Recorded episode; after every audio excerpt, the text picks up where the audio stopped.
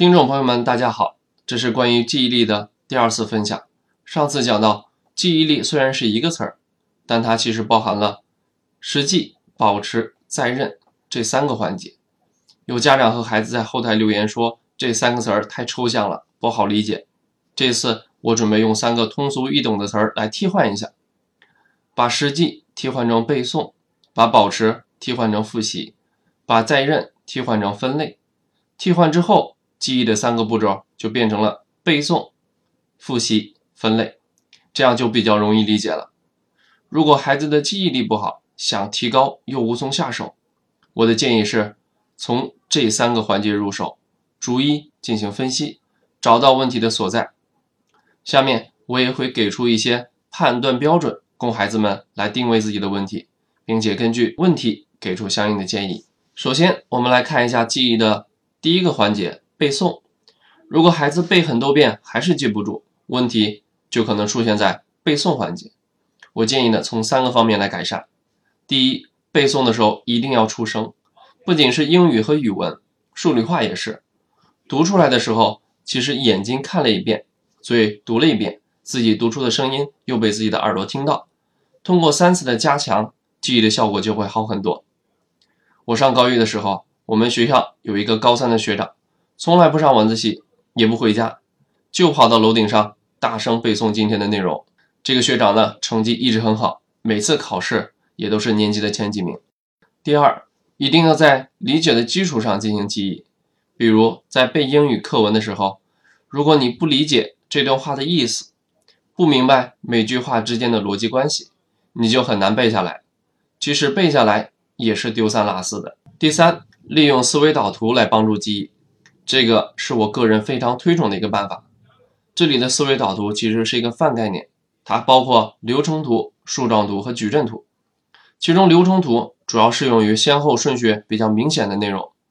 初中的时候，老师要求我们背《侯氏质检法》，书上是一大段的文字描述：要制得纯碱，先制得溶解度较小的碳酸氢钠溶液，再利用碳酸氢钠的不稳定性分分解得到纯碱。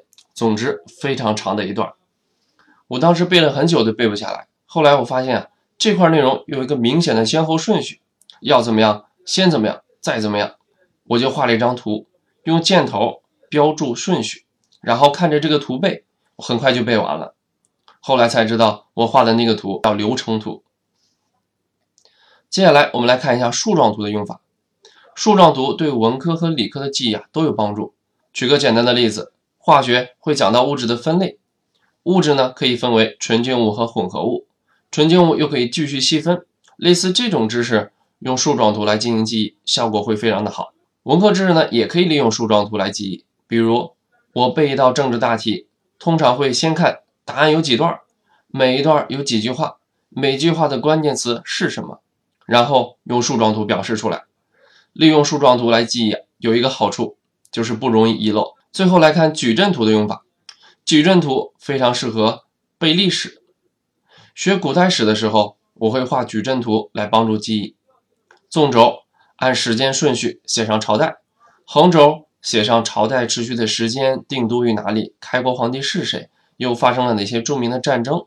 空闲的时候，我还会放下书，把矩阵图默背一下。有忘的知识，马上拿书来看。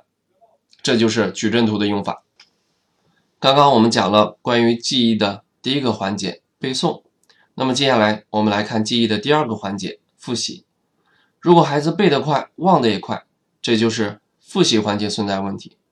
针对这个问题，分享一个我自己的方法。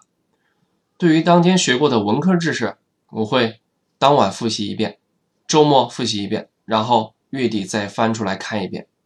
按照这个规律复习啊，我背过的东西很少会忘。对于理科知识，因为记忆的内容比较少。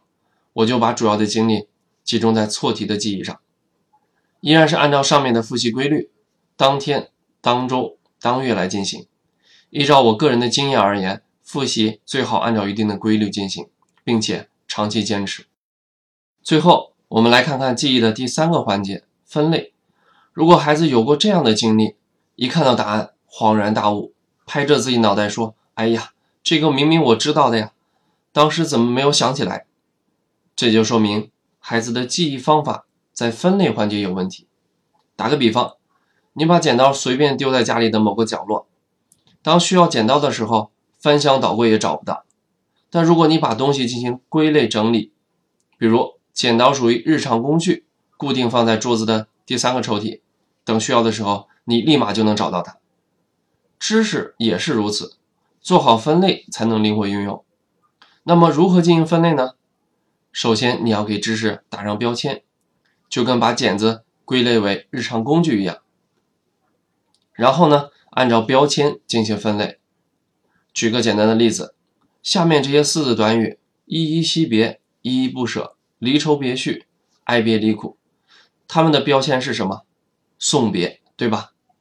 如果题目要求写关于送别的四字短语，你是不是能立马根据送别这个标签，从大脑中提取出一连串的四字短语？这就是分类的作用。